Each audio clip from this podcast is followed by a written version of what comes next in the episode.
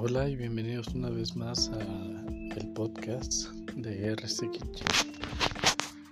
El día de hoy cumpliendo con, con una encomienda nos vemos en la tarea de, de describir el sentimiento dentro de un plato, específicamente hablando de café.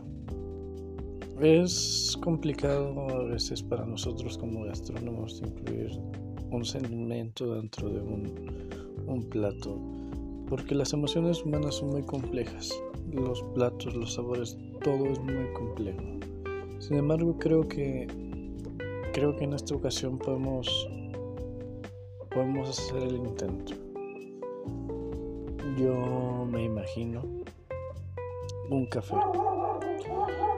un café doble, un espresso doble, tibio,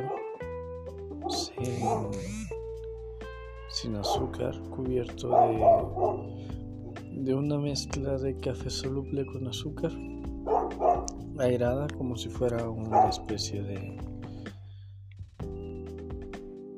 de merengón. Bueno, airada pues. Con unas notas de, de amargo de angostura y un poquito de de licor 43 dentro del dentro del trago. Es como resultado nos va a dar un un trago fuerte ligeramente amargo. Creo que creo que así fue mi vida universitaria. El día de hoy, terminando la, licenciatura, nos dimos cuenta que fue precisamente eso. Este sentimiento de amargura, de, de desesperación incluso, de estar cansado,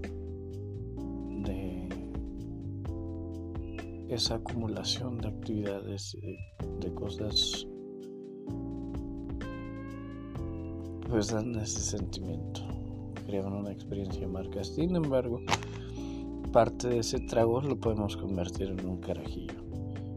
esta parte es importante porque carajillo viene de corajillo, de coraje, de tener el coraje de enfrentar las cosas, de tener el coraje de, de tomarte lo que te tengas que tomar, el tiempo que te tengas que tomar, la acción que te tengas que tomar y enfrentarte de frente a, lo que tienes que resolver.